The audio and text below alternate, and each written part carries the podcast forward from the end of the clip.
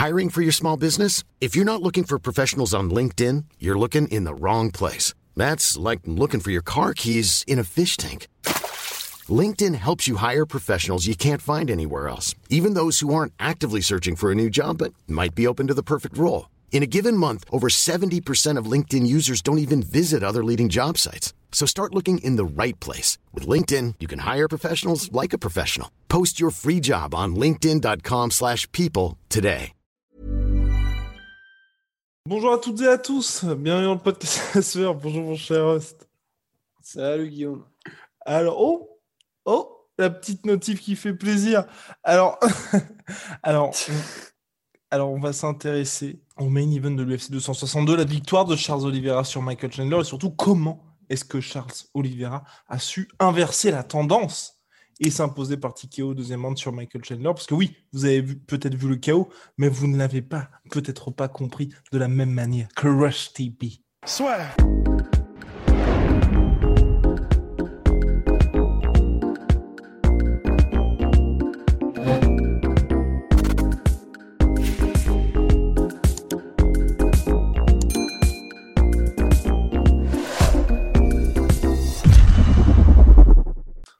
Toute proportion gardée, mais en tout cas, c'est vrai que euh, bah, n'empêche que déjà évidemment regarder le combat plusieurs fois, mais euh, surtout en vrai, si, si, c'est ce que vous kiffez, le mater à euh, vitesse ultra réduite, franchement, c'est la vie en vrai. C'est vraiment vraiment la vie.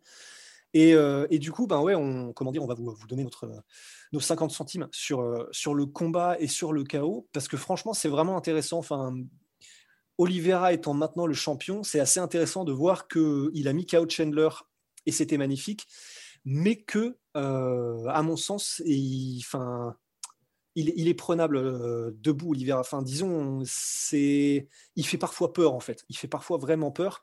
Et sur ce combat-là, en fait, ben, du coup, on peut, on, peut, on peut faire une analyse, on peut la commencer si tu es OK. Euh, en fait, ce qui est intéressant pour, pour déjà regarder d'un point de vue global, c'est qu'en fait, je pense que Raphaël, comment dire, le, le, coach pardon, de, de Oliveira euh, doit être conscient des failles de Oliveira, à savoir euh, vraiment, enfin, il a vraiment aucun mouvement de tête, mais dans le sens où ça devient flippant et c'est c'est clair. Je pense que c'est au point où ça devient difficile à rattraper en fait. C'est Firas Zahabi qui disait que c'est vraiment c'est faisable, mais c'est très très compliqué pour un combattant de changer des habitudes qu'il a réussi à construire au fur et à mesure des années. Et il semble que l'habitude qu'a pris Charles Oliveira, c'est vraiment de ne pas du tout bouger sa tête euh, à aucun moment, en fait, que ce soit en défense, que ce soit dans des combinaisons, etc. Et en fait, le problème, c'est que la sanction, elle est là parce que, euh, comment dire, le knockdown qu'il prend contre, Chandler, ça vient de là, et beaucoup des coups qu'il a pris dans sa carrière, ça vient de là.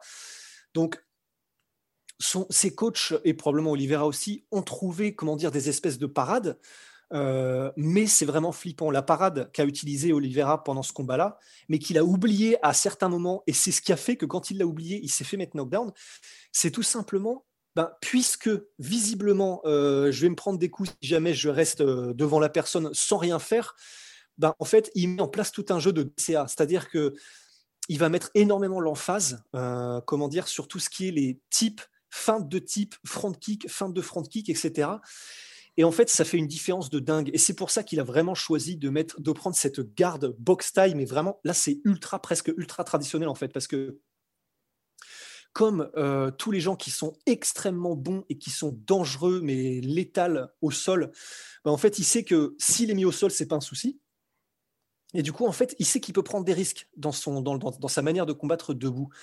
Et du coup, il a décidé que de toute façon, tu vois, les, lutteurs ou d'autres combattants un peu plus complets, ils se mettent euh, très très bas sur leurs appuis pour prévenir une, euh, comment dire, une défense de takedown s'il le faut. Oliveira, comme il s'en fout, du coup, voilà, il a décidé de vraiment de profiter au max et de vraiment mettre sa stratégie au, vraiment au curseur maximum euh, de DCA et de, d'agression constante pour maintenir dans un état de doute son adversaire.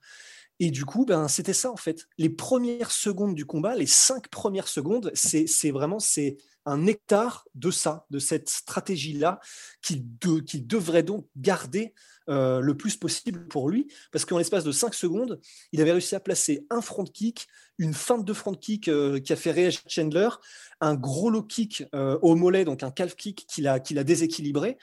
Enfin, il y avait tout en fait. Et donc, le fait de mettre ça en place, ben, Chandler a été très hésitant à avancer. Et a raison, puisque euh, quelques secondes après, pendant le combat, en fait, bah, il, comment dire, ses front kicks, euh, les feintes marchent parce qu'il les place vraiment, en fait. Et euh, il y a un moment donné ou un peu plus tard, il intercepte Chandler qui commence à timidement tenter une entrée avec un front kick. Donc en fait, une fois qu'il avait ça, ça marchait bien en fait. Vraiment, ça marchait bien. C'est la, la stratégie qu'il peut appliquer le mieux et qui est le plus adapté pour lui et elle marche. Le problème, c'est que euh, ce n'est donc pas la vitesse ni l'explosivité qui caractérise Oliveira en fait. Et lorsque Chandler, en réponse, a décidé, puisque la garde est haute et que la garde est droite, a commencé à mettre des directs au corps pour remonter, bah en fait très rapidement, euh, Oliveira, quand il n'a plus fait autant son jeu de son jeu, son jeu de jambes et de DCA, bah, il s'est fait dépasser en fait il a eu la bonne réaction, en fait, à savoir que quand il se fait dépasser et qu'il sent que ça commence à sentir le roussi, donc au premier round, c'est quand il prend un premier crochet, heureusement, il a bien sa garde montée Oliveira, puis un deuxième à l'arcade, qui d'ailleurs lui ouvre l'arcade, et là, il se dit, c'est à ce moment-là qu'il se dit, OK, zone rouge danger, et c'est là qu'il a tenté le takedown, qui a d'ailleurs, euh, je pense que ça allait, qu'il était relativement mhm. serein, mais la, guillotine était quand même pas mal enclenchée. Je ne sais pas pourquoi je, fais ça, mais enfin, oui, la guillotine était vachement bien enclenchée. Mais euh, comment dire, il a tenté le takedown, il a réussi à renverser la vapeur ensuite et à prendre le dos d'Oliveira. Et lorsqu'il remonte, eh ben c'est là où c'est extrêmement dangereux parce qu'il n'a plus cette discipline euh, qu'il avait en étant frais au début du combat. Au moment où ils remontent tous les deux, quand euh, ils ont eu leur scramble au sol et qu'ils ont eu leur moment, etc., poum, les deux se relèvent. Oliveira oublie totalement de mettre en place son jeu de feinte, de front kick et euh, de maintien à distance et de, maintien, comment dire, de, dans un état d'alerte et de doute Chandler. Et là, c'est un boulevard pour Chandler et ça paye cash immédiatement. C'est-à-dire que c'est là où c'est vraiment, vraiment flippant quand même pour Oliveira, c'est que il a les armes, oui, mais à partir du moment où il oublie de les mettre en place, c'est terminé. C'est-à-dire que là... Pour quelqu'un qui a les armes de Michael Chandler, bien évidemment. Exactement. Et le problème, c'est qu'il y en a pas mal en lightweight. Et, c'est clair que bah, là, Michael Chandler, il n'a pas eu besoin de beaucoup de secondes pour mettre la sanction. Et surtout en l'espace de... Pardon, vas-y, vas-y. Euh, euh, ben, écoute, euh, enfin, n'hésite pas à intervenir quand tu veux, parce que sinon, c'est vrai que je pars monologue. Ah, c'était juste pour préciser sur Michael Chandler, surtout en étant très. je veux dire, Michael Chandler, personnellement, en tout cas, m'a pas surpris dans ce qu'il a fait. Il a fait du Michael Chandler, et en plus, il n'y avait pas ce que les autres ont dans cette catégorie-là. Chandler, il n'a pas les déplacements. Et donc, c'est vrai que ça ajoute au côté préoccupant, c'est que tu sais, Chandler, bah, il va te mettre la pression, il avance tout droit. Et c'est ça qui, fait que, comme disait Russ, c'est un peu flippant pour la suite, c'est que là, il y a d'autres mecs qui ont les armes de Chandler, et vous ajoutez aussi les déplacements, et peut-être un côté un petit peu moins... Euh, euh, enfin, Chandler, clairement, là, il a manqué de surprise. En tout cas, j'ai trouvé, mais ça n'a pas empêché de le mettre vraiment dans le rouge, Charles Oliver. Oui, absolument. Et, et je suis d'accord avec toi. C'est ça qui est préoccupant.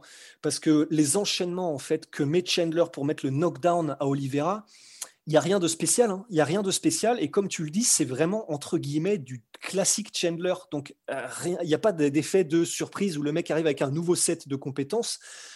Et pourtant, parce que donc euh, Oliveira ne met plus en place son jeu de jambes, il est beaucoup moins réactif sur ses appuis, comme il l'était un peu plus au début quand il était encore, on le répète, frais et discipliné, mais comme quoi ça fait une sacrée différence. Et en plus de ça, et c'est important aussi, Oliveira commence à reculer.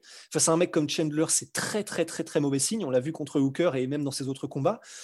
Donc en fait, au moment où il remonte, Oliveira, tout ce qu'il faut pas faire, il le fait. Donc, il recule, euh, il est plus aussi vif et il n'a plus son jeu de maintien à distance et d'interception.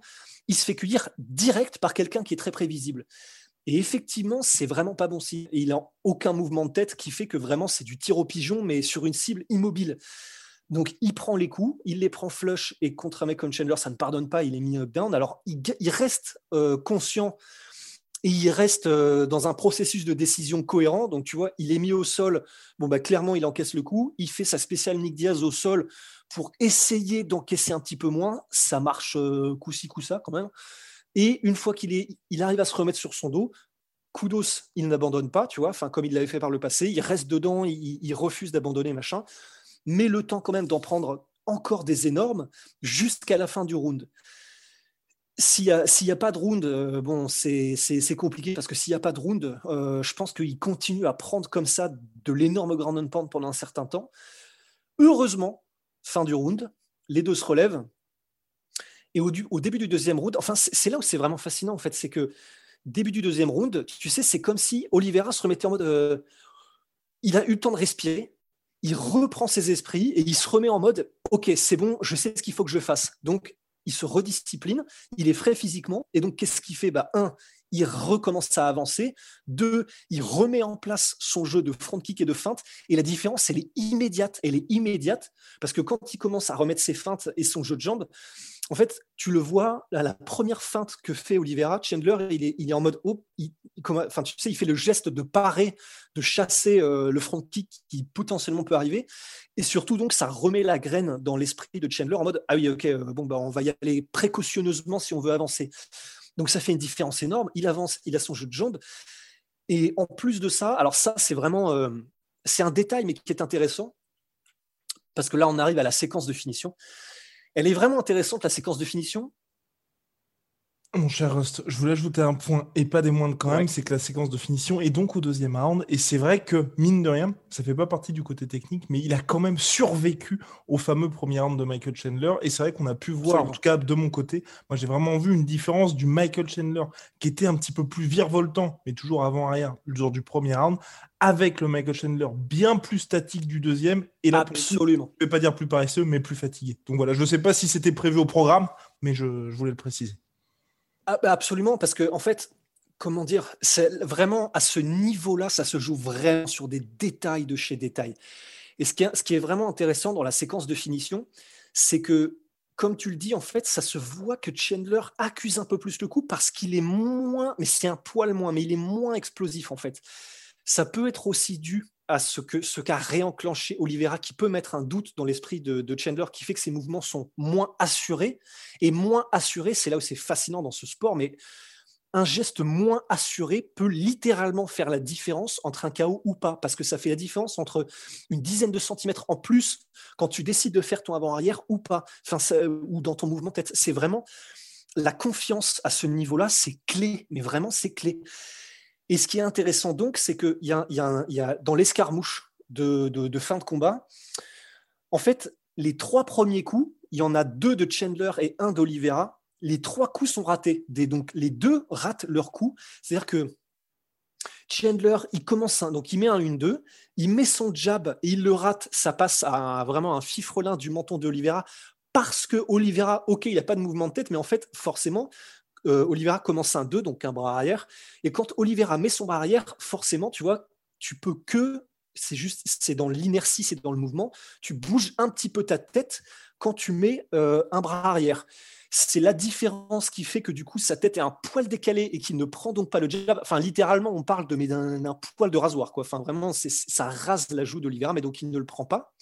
Donc les deux premiers coups, mais tu sais, un petit peu comme euh, des gars qui se tirent dessus de loin, ça part Vraiment, il, juste, il, s'évite d'un cheveu.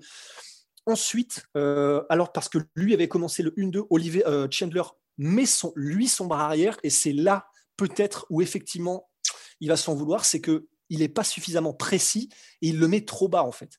Donc il met son 1, il met son 2 et le 2, alors que théoriquement le menton de Oliveira est prenable, en fait il le met ici il le met juste trop bas parce qu'il ne bah, regarde plus où il frappe en fait, et puis dans le mouvement, probablement que du coup il rate sa cible. Et ce qui est vraiment intéressant, c'est maintenant en fait, parce que là jusqu'à présent, bah, donc on a raté. On a eu vraiment des gars qui tirent juste à côté pendant, le, pendant le duel. Mais c'est qu'en fait, lorsqu'il se replace, et ce mouvement-là, on l'a tellement vu. On peut citer euh, le fameux euh, chaos genre de Danardi contre euh, Carlos Condit. On peut citer je crois que c'est à peu près ça aussi le mouvement euh, du chaos entre Adesanya et, Robert Whittaker. En fait, c'est ce, fameux mouvement, et vous allez le reconnaître tout de suite. Et je pense que vous allez le reconnaître parce qu'en plus de ça, quand ça arrive en temps réel, le cerveau a le temps de se dire où il va se passer un truc. C'est le moment où en fait les deux ont lancé une combinaison, donc ils sont déséquilibrés, mais s'ils ont bien fait leur truc, il reste quand même le centre de gravité suffisamment bien placé pour se remettre en place comme il faut. Et en fait, les deux se remettent en place. Et en fait, généralement, quand les deux se remettent en place, tu as toujours un petit crochet qui va bien, en fait, à la fin de la combinaison. Par exemple, bah, donc effectivement, euh, Danardi contre Carlos Condit, le moment où ils sont tous les deux touchés. Et en fait, lorsque ce mouvement revient, eh ben, Oliveira met le coup supplémentaire et Chandler non. Et en fait, ça fait la diff. Euh, alors, ça fait la diff parce que donc il y a ce coup-là et que Chandler ne met plus rien. Chandler uniquement se replace. Mais en plus de ça, et c'est là où c'est beau quand même, c'est que même si Chandler avait remis lui aussi un crochet, Oliveira, lui, techniquement était parfait au niveau de la remontée de sa garde. Et c'est vraiment intéressant parce que ça veut dire que même si on refait le match et que Chandler met un crochet aussi, il est safe, Oliveira.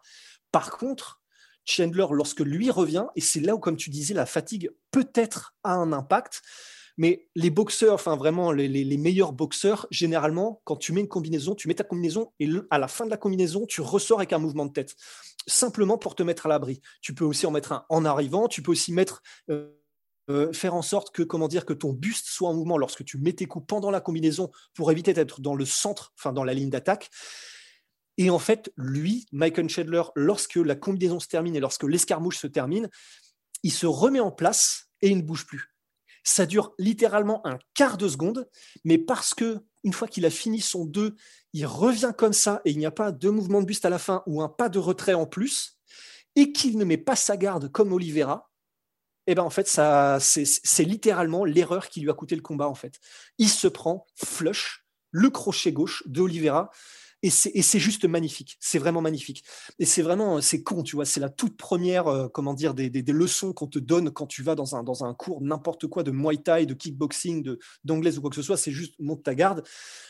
Évidemment, c'est pas aussi simple parce que là, c'est dans le feu de l'action, c'est pas aussi simple parce que ça va extrêmement vite. Il y a énormément de données qui changent le truc. Mais n'empêche que, tu vois, c'est là où la différence se fait. Et, on l'a vu en plus récemment, même, tu vois, dans des combats comme, euh, et ça va te parler parce que tu as kiffé aussi et tu, tu on s'envoyait des messages à ce moment-là, mais dans le dernier combat de, euh, euh, comment dire, Whitaker, Robert Whitaker contre Kevin Gastelum, ce qui nous avait marqué, c'est que Whitaker, c'était un robot. Il avait tout le temps quand il n'utilise pas un bras, euh, utilise un bras, l'autre est tout le temps la garde levée. Et a plusieurs reprises contre Gastelum, et eh ben en fait euh, contre Gastelum, oui, Whitaker avait sa garde et Gastelum tapait dedans. Même si Whitaker n'avait pas forcément anticipé le coup, il avait juste eu le réflexe de remonter sa garde et ça suffit puisque donc c'est là pour protéger. Et c'est vraiment con, mais sur cette séquence de finition, bah, c'est ce qui a fait la différence aussi. Donc euh, voilà, voilà pour l'analyse, euh, l'analyse technique de ce, combat et de ce geste-là pour ce qui est du stand-up, du striking. Donc franchement, encore une fois, vraiment, si ça vous fait kiffer, juste allez revoir le combat et regardez-le au ralenti. Vraiment, c'est fascinant le nombre de trucs que vous allez voir et que vous allez pouvoir ramener à la maison. Quoi. la séquence de finish en elle-même, c'est vrai qu'à partir de ce moment-là, du premier knockdown, c'était plus ou moins terminé pour Michael Chandler, qui était en mode survie.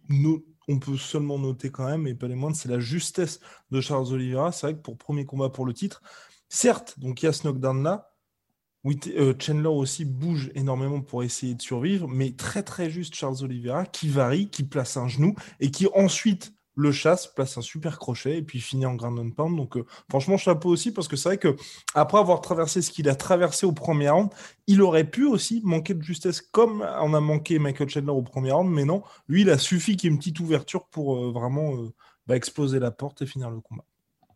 Ouais, complètement. Bah voilà, mon cher Rust. On va se dire à la semaine prochaine. Enfin, pas la semaine prochaine, mais à très très vite. big shout out à my sweet protein. Moins 40% sur tout MyProtein avec le code la sueur. Big shout out à Clément Marcou, bien évidemment. La sueur en sur épisode tout. L'épisode 3 arrive très bientôt. N'hésitez pas à checker sa chaîne. Tout est dans la description et puis sur la vidéo. Enfin, ça s'affiche ici et là. Allez, y Voilà.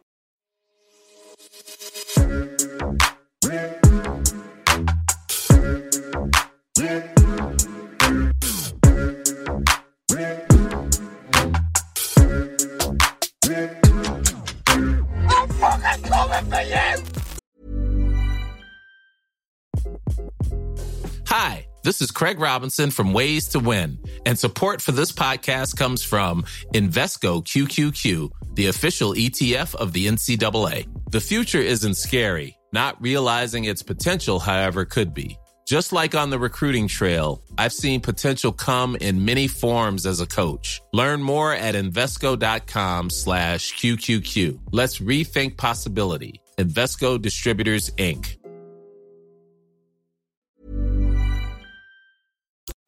Et voilà, c'est la fin de votre épisode du podcast La Sœur. Si ça vous a plu, n'hésitez pas à nous mettre les 5 étoiles sur Apple Podcast ou sur Spotify. Vous pouvez aussi nous laisser un petit commentaire, ça nous aidera beaucoup. Et si vous voulez aller plus loin avec nous, vous tapez La Sueur sur toutes les plateformes ou sur les réseaux sociaux, vous nous trouverez. Et là, vous nous écoutez très certainement en audio. On est aussi en vidéo sur YouTube, mais également sur Snapchat. Là encore, vous tapez la sueur et on sera là. Merci de votre fidélité et à très vite pour de nouvelles aventures.